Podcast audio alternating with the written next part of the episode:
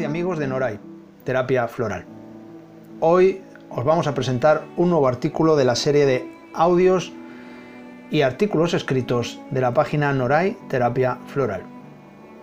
Hoy os presentamos Explorar el dolor. El dolor forma parte de la naturaleza humana desde el mismo momento del nacimiento. El gran maestro Buda dijo, el dolor es inevitable, el sufrimiento es opcional.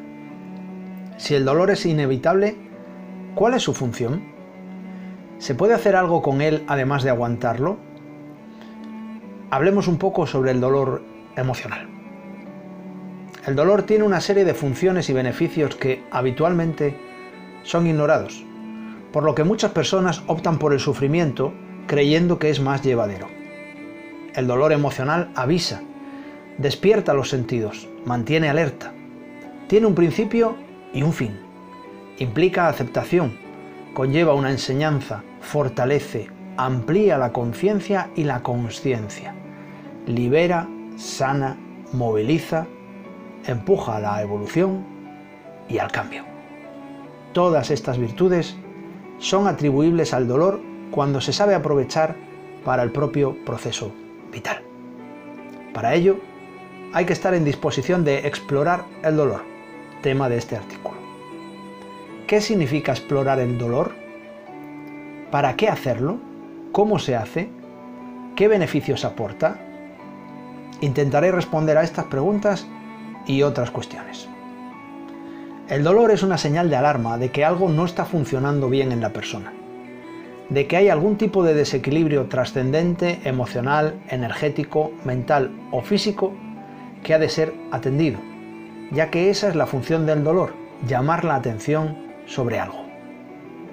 Ese algo puede ser externo o interno, puede ser responsabilidad de la propia persona o de los sistemas en los que se mueve siempre. El dolor en sí no es más que una consecuencia, siendo necesaria la identificación de la causa primigenia. Cuando la persona, ante ese dolor, trata de evitarlo, lo único que está haciendo es apagar la señal de alarma sin atender a aquello que la originó.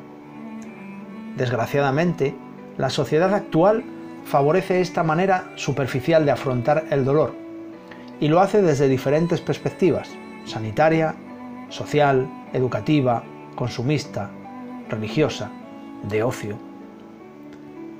Cuando el dolor surge, éste trata de llamar la atención sobre algo que lo provoca.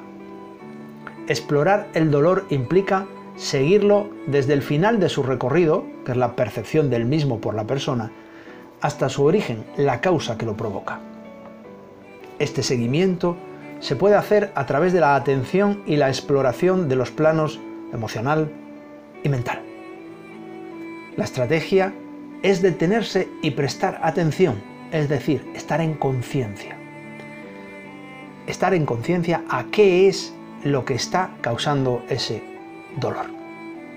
Hay que explorar emociones y sentimientos, creencias y pensamientos, situaciones, reacciones, experiencias, sucesos, todo lo que haya podido estimular la aparición de esa señal de alarma. Para ello, hay que tener no solo intención de hacerlo, sino un entrenamiento de la atención, tiempo para detenerse y estar tranquilo, capacidad de introspección, estrategias de metaobservación, fuerza de voluntad y otras cualidades. Hay quien realiza este proceso de manera natural y quien necesita un proceso de aprendizaje. Al explorar todos esos aspectos interiores, la persona hace un repaso de aquello que ha vivido y experimentado, un repaso emocional y mental que le permite tomar conciencia de qué fue aquello que alteró su equilibrio. Tomar conciencia de ello puede llevar minutos, horas o incluso días, o puede ser un proceso casi instantáneo si el nivel de atención es elevado y constante. Una vez que se localiza la causa, se aísla de las emociones y sentimientos. Seguidamente, se analiza a través de diferentes enfoques para comprender qué es lo que ha sucedido, por qué, para qué y desde dónde ha sucedido.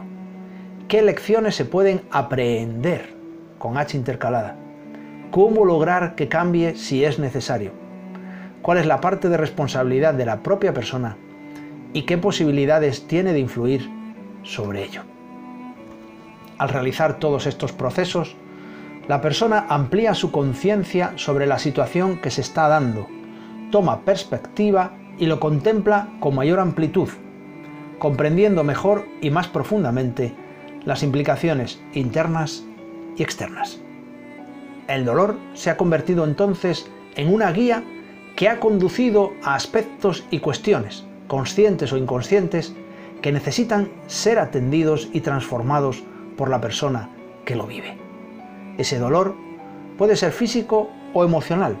En el fondo, da igual, porque el dolor siempre es una alarma para llamar la atención. El beneficio de atender al dolor es la toma de conciencia de la causa primigenia que está provocando un desequilibrio en los sistemas internos o externos de la persona. Una vez localizada esa causa primigenia, la persona tiene más posibilidades de actuar sobre ella para solucionarla, trascenderla, integrarla y aprender de ella. O así sería en teoría. Y digo esto porque la realidad no se muestra de manera tan sencilla y ordenada. Estos procesos, explicados en unas pocas líneas, no alcanzan a todo el mundo. Depende de factores como el grado de conciencia, el entrenamiento, los aprendizajes, los programas emocionales y mentales y sobre todo depende del miedo.